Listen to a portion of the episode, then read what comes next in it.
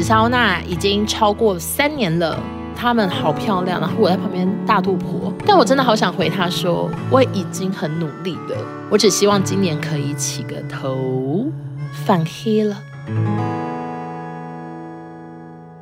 欢迎收听紫砂欧娜，大家好，我是欧娜。今天要录的主题呢，其实我过去非常的排斥。如果你有去参加我的一日店长活动，当时就有被问过这一题。欧娜，请问你明年的目标是什么？我真的讲不出来。我人生的座右铭就是走一步算一步。我现在做的每一件事情都是走走看看，然后慢慢做，从来没有一个事情是我去年就已经立下目标，说我明年一定要做 podcast。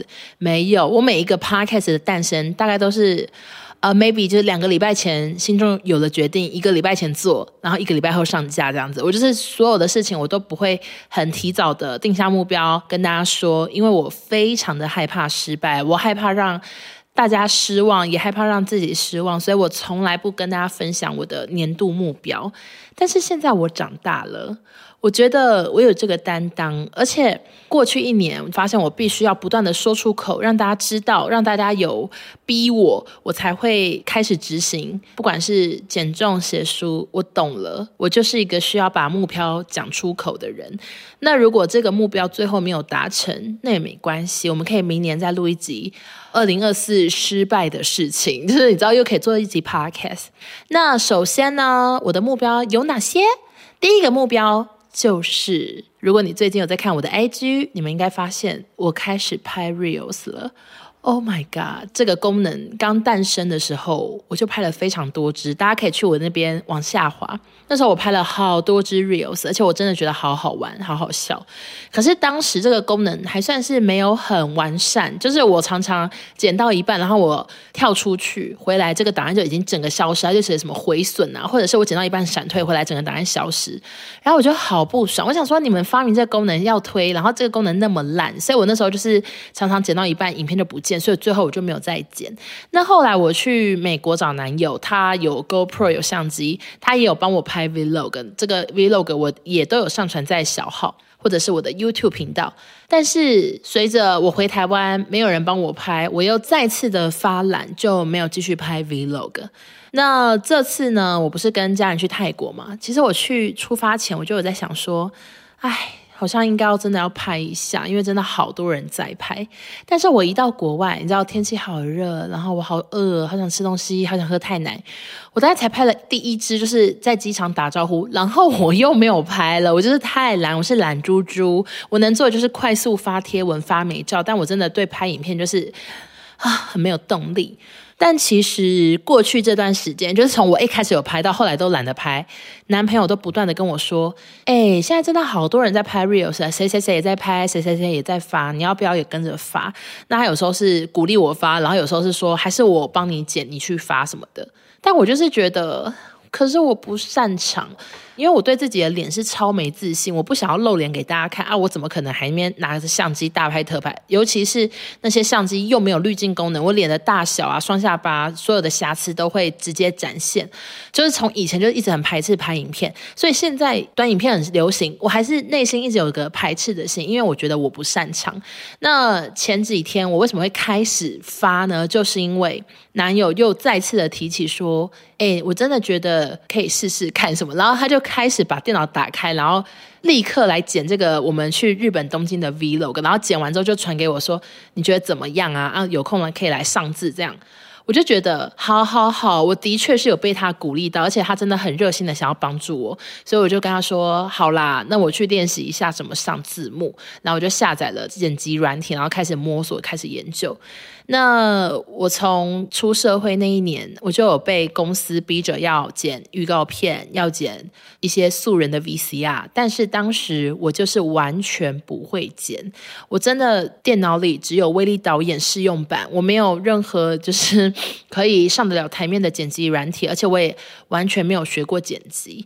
自从在公司就是有被主管发现我完全不会剪，然后被臭骂一顿之后，我人生就有了阴影，就是真的一直对剪剪接非常的没有自信。结果这几天我每天都剪到半夜，我觉得我有算是摸出一点兴趣，我终于懂，我不会，我不擅长，但我可以学啊！我就觉得，哎，真的哎，就是越学真的有动作越来越快。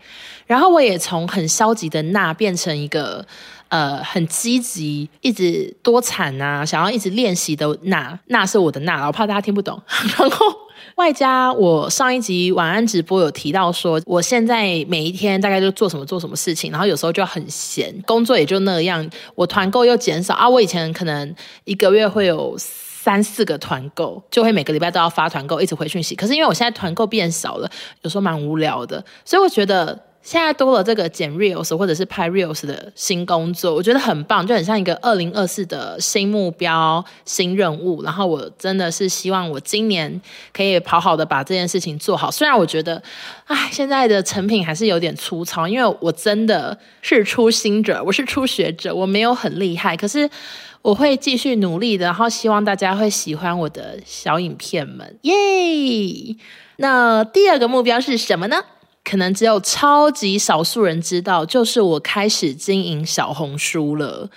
那为什么经营小红书？就是因为我真的非常爱滑这个软体，然后我越滑就发现这里好多台湾人，所以我觉得小红书使用的人群跟我 IG 原本固定的人是完全不同的，就是可能很多是完全不知道我是谁，然后他们很热爱用小红书，所以我觉得多一个平台让更多人认识我。好像对我这个工作是相当有帮助，然后外加我已经每天都花好几个小时在滑小红书，我还不如自己也办个账号，然后开始认真经营。所以我也是发完 reels 的隔天就火速的办好小红书。那小红书我发现真的有一些字是封锁的，因为其实我简介原本是希望大家可以导来我的 IG 嘛，然后我就写 Instagram Leona 三个 W，然后结果我一发出去。马上账号就出现什么违反规则，然后我就立刻简介整个消失，然后我大头贴也被拔掉，变成一个猫咪的卡通图案，就是整个不允许我打任何 Instagram 之类的字，然后我也不敢再挑战。我现在想说要不要改成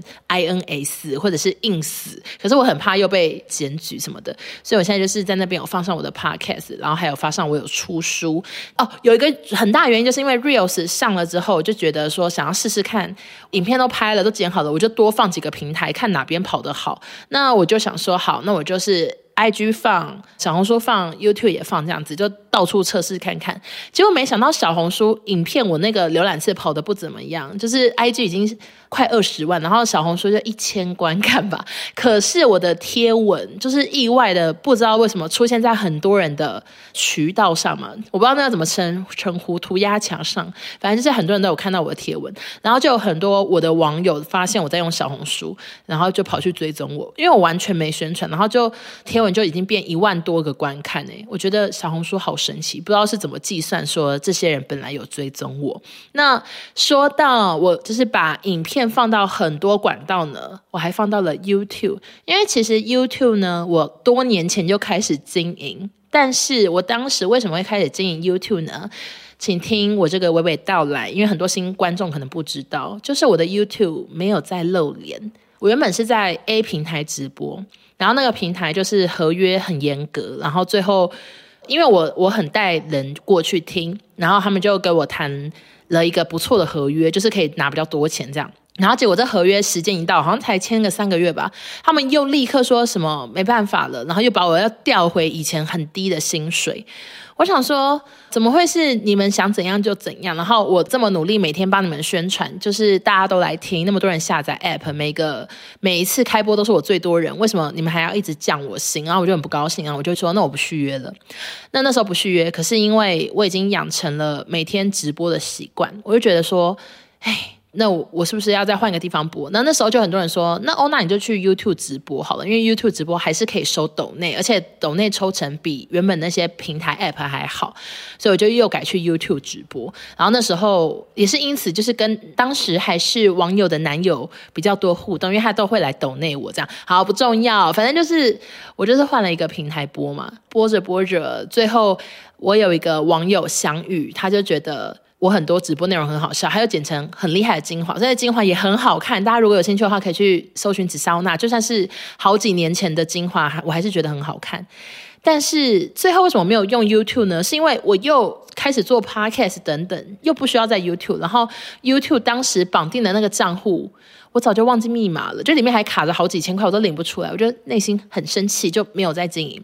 可是那个频道就是也没关掉了，它才六千多个订阅，我就一直放在那里这样子。然后我这次也把我去泰国的短影片放到 Short YouTube 的那个短影片的名字，大家如果点进 YouTube 应该会看到很多短影片，就是叫什么 Short S Short 是好难念，我就放过去。结果发生什么事情？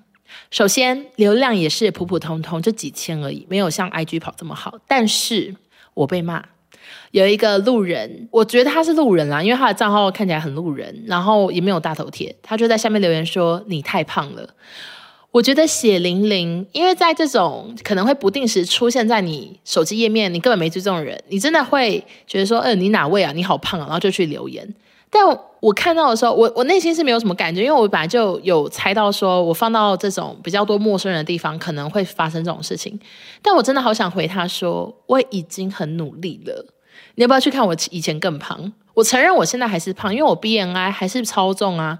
可是我就觉得说啊，我这是在努力的，你不能给我点时间吗？你知道很想跟路人讲那么多，他说，哎，你可不可以给我点时间啊？你一年可以减五十几公斤吗？我就问，你知道很想要跟他发脾气，但是我是没发，我就只是想说，OK，短影音经营也是不容易，而且真的。花好多时间，我每天半夜都在剪，可是我的成品就是现在大家所看到那样，非常的少支。可是我真的已经每天剪到半夜三点了，我真的好佩服那些每一天都可以出一支 Vlog 的人，你们真的好厉害，因为我做不到，而且我肩膀好痛，我手机好烫，我就算已经用最新的十五 Pro 了，我每次剪完，我的手机烫到一个就是以为是什么。被火烧过的酒桃石头这么烫，真的好烫，我好怕手机爆炸。但我还是想要继续的锻炼自己啊！反正第一个目标就是，诚如刚刚前面所讲的，就是多角化经营，然后希望我的 IG 账号可以越来越厉害，越来越好。越来越厉害是什么啊？反正就是步步高升这样。好，那第三个目标呢，就是很多人会问的，请问你今年还有要继续减重吗？真的蛮多网友都会私讯问我这个问题，就会问说：“请问目标几公斤？请问你以前几公斤？请问你现在几公斤？”我真的每一天可能都会收到一次这类型的问题，就是大家都非常关心我的体重。那我相信有些人是好意，就是他可能觉得他很需要被我激励，因为有些人他们会说：“哦，我身高跟你一样，可是我看起来比你胖，请问你几公斤？”就是 I don't know，他们可能很需要被我激励。呃，我大部分应该都没有回答，我应该从来都没有回答，因为我对我来说数字我还是颇颇有阴影的，毕竟这么多年来我都是从来不讲我几公斤，而且甚至很多时候我连自己都不知道，因为我不量。好，那所以今年呢，我没办法跟大家说我到底还要减几公斤，或者是我的目标几公斤。我可以先跟大家讲，我的 InBody 测量呢，它是建议我再减十几公斤，就是所谓的可能合格吧，我不知道。反正 InBody 不管是健身房量、诊所量，它的建议都是再减十几公斤这样子。那我目前呢，希望可以先达到 InBody 的要求，就是慢慢的减，能达到多少是多少。我并不会逼自己一定要今年再瘦个二十公斤，今年一定要什么数字以下，因为减这么多，真的到后期会越来越慢。我以前一开始减的时候，我真的每个礼拜减一公斤，诶，我一个月就是可以减四五公斤，可是到现在。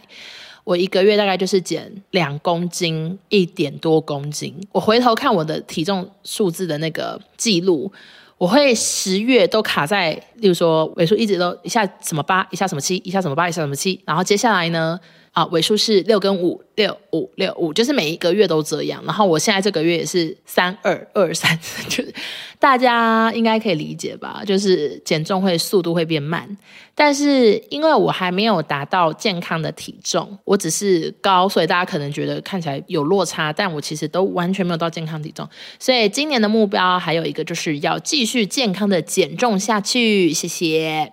好，那下一个目标呢？我觉得很难达成，我对自己非常的没有自信，但是。这个目标可能是很多人觉得，哎，明明就最好达成的，就是我想要把头发留长，好不好笑？因为我这个头发这个长度啊，已经卡在这个肩膀下面没几公分，好久了，我都留不长。为什么留不长？因为我就是太爱做造型，不管是平常妆发的需求，或者是我有时候染头发，又或者是我之前去做缩毛矫正，就有被烫烂，发质烂掉，然后头发一直断掉之类的。我头发一直卡在这个长度好久，而且我每次去那些发型师还是会说，哎，你上次烫坏的怎么都还没有那个长长啊，什么之类的，然后就会说，哦，那我再帮你修短一点。所以我每次稍微长一点，又立刻被修短。但我其实真的很怀念我以前大长发的时候。我上次头发长到可以盖住胸部，就是大学嘞，可能是大二之类的。我好怀念那时候的头发呀，我好喜欢大长发，但我一直都没有做到。所以，二零二四的新目标就是把头发留长。也请所有的发型师，如果你们就是有帮我剪过的，下次见面请不要帮我剪头发，发质烂，微微修就好，请不要大修，我们就慢慢的长长好吗？好的，那再下一个呢？唉。其实这个目标啊，真的是好多年了，好多年的烦恼，但迟迟都还没有解决。就是关于我脸上的斑，我甚至曾经为了它录了一整集 podcast。但是，其实我今年又去打了一次镭射，然后镭射完呢，反黑了。因为他这次就说他想要试试看不同能量，能量完就是反黑。原本我是右脸黑，然后左脸是淡黑，可能是偏灰吧，浅灰色。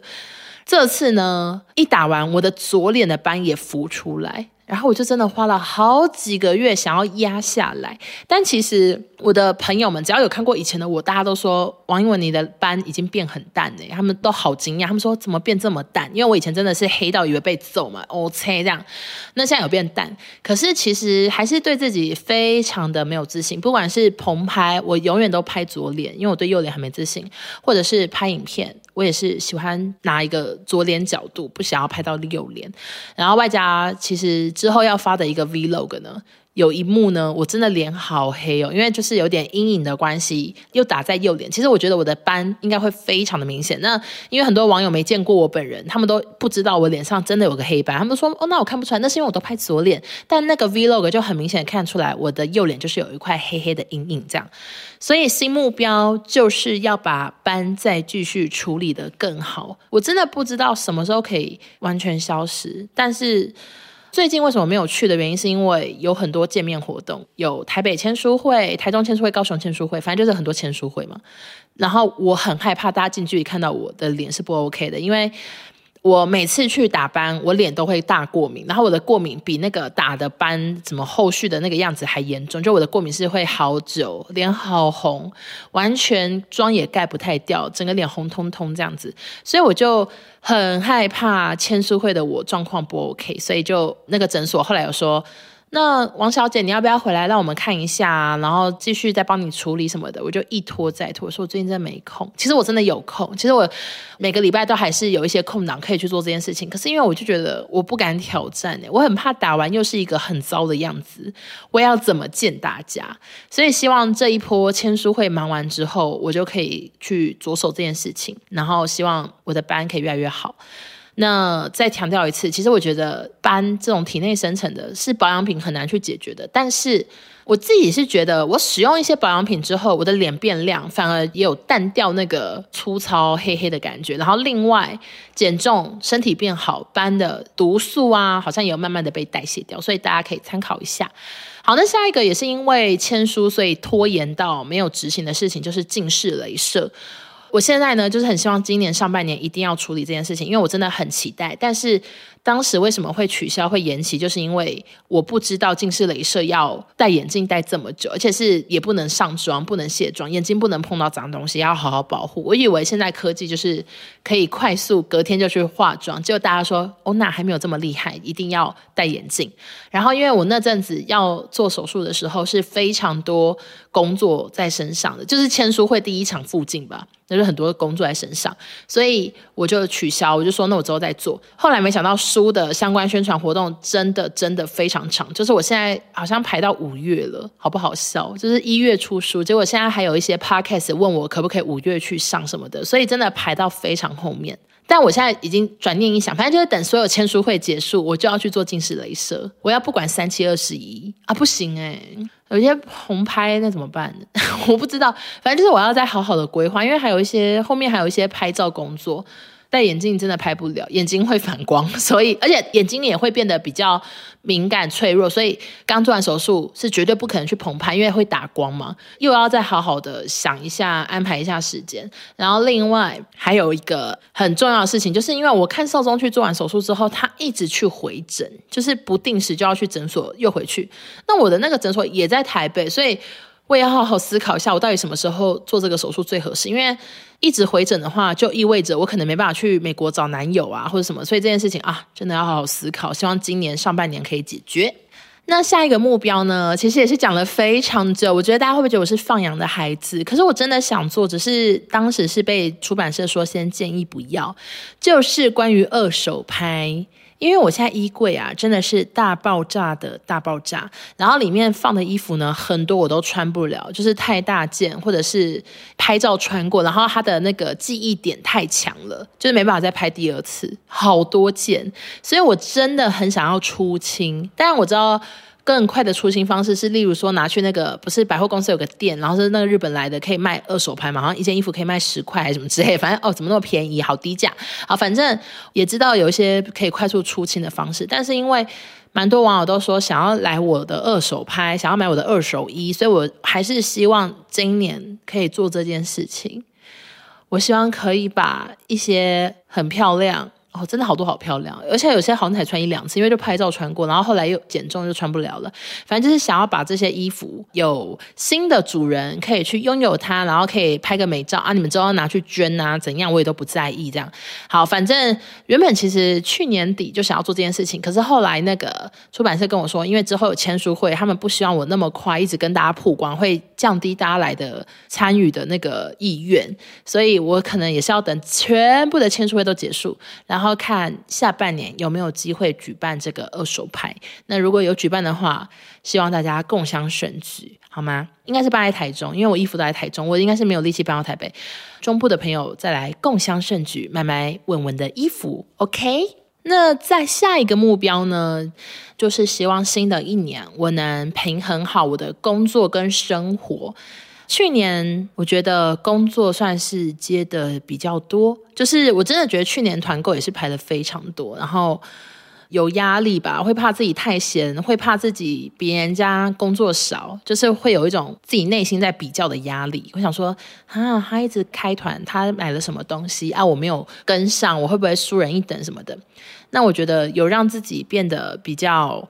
压力大，然后生活品质也没有顾到这样子，所以希望新的一年我可以顺顺的接工作，然后好好的过生活，安排时间运动减重。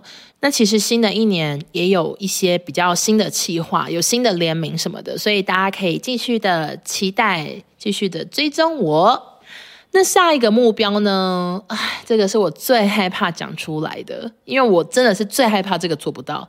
就是啊，其实我书大概出完，maybe 两个礼拜，出版社那边就是有问过我，欧娜，那第二本书什么时候开始？他们甚至没有一封信，没有一个起头讲出来，好像这件事情一定会发生，早就确定好了，但其实没有。然后我都会吓到，我想说，诶，第一本书不是才刚出吗？现在怎样？然后反正出版社那边就是很希望我之后可以再继续出书。那。呃，好紧张。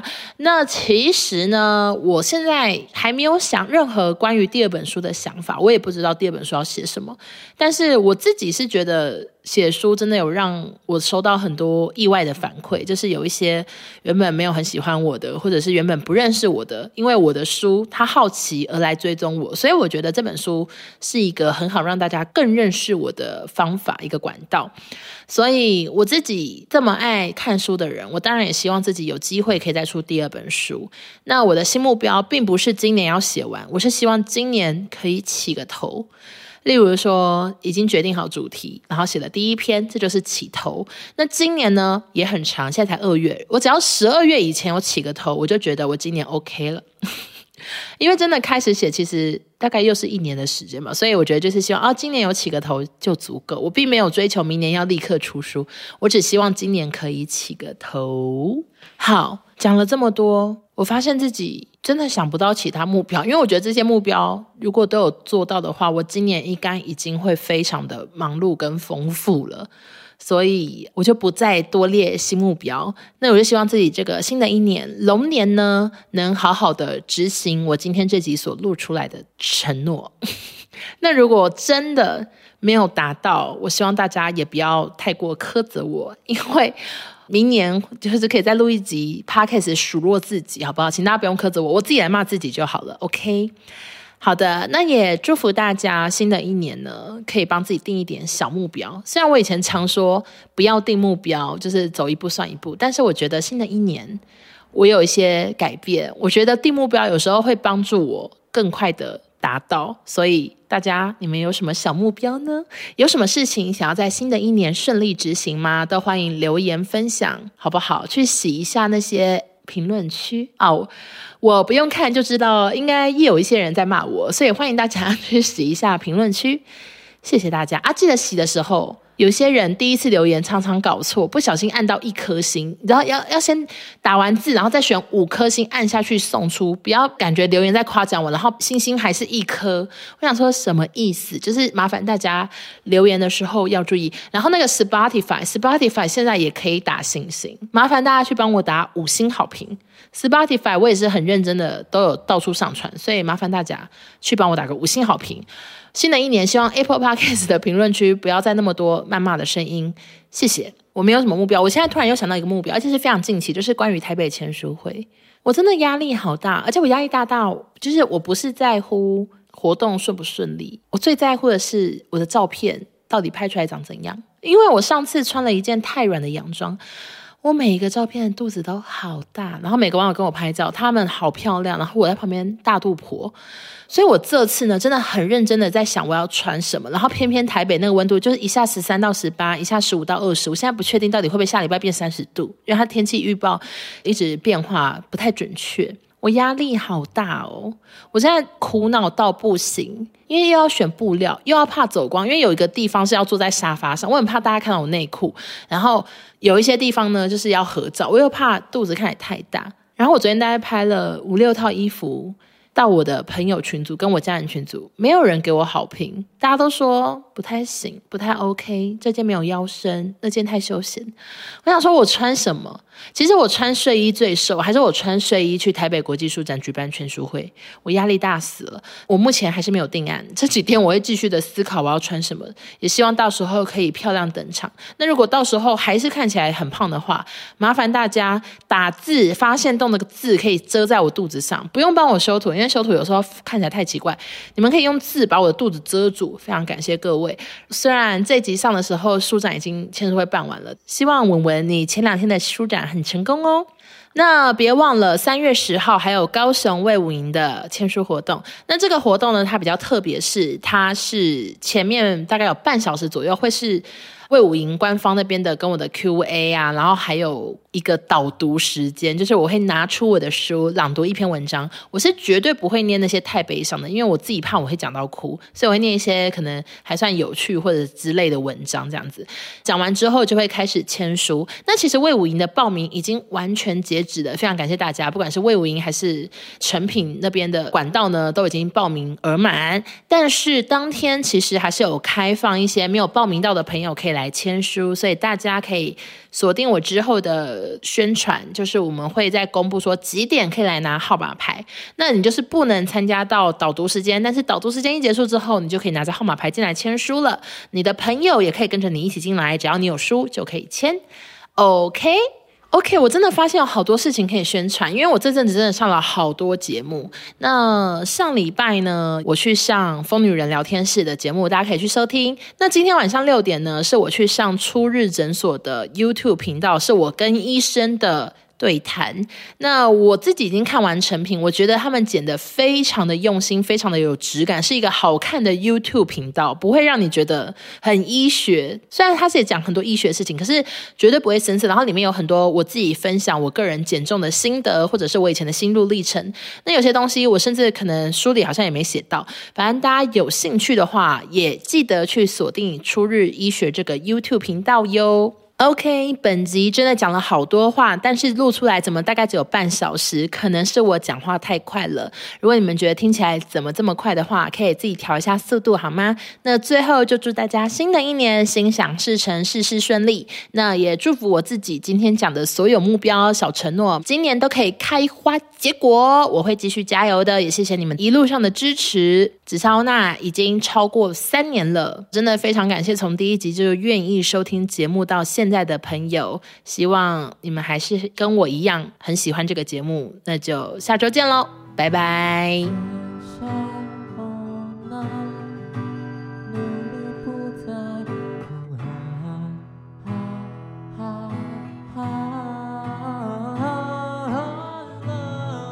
也不太好再曝光，因为可能就是有点记忆记忆力，不不，就是有一有一点那叫什么记忆力嘛，什么东西啊？好啦，那三月十号，哎，我要再宣传嘛，好，还蛮闲的啊。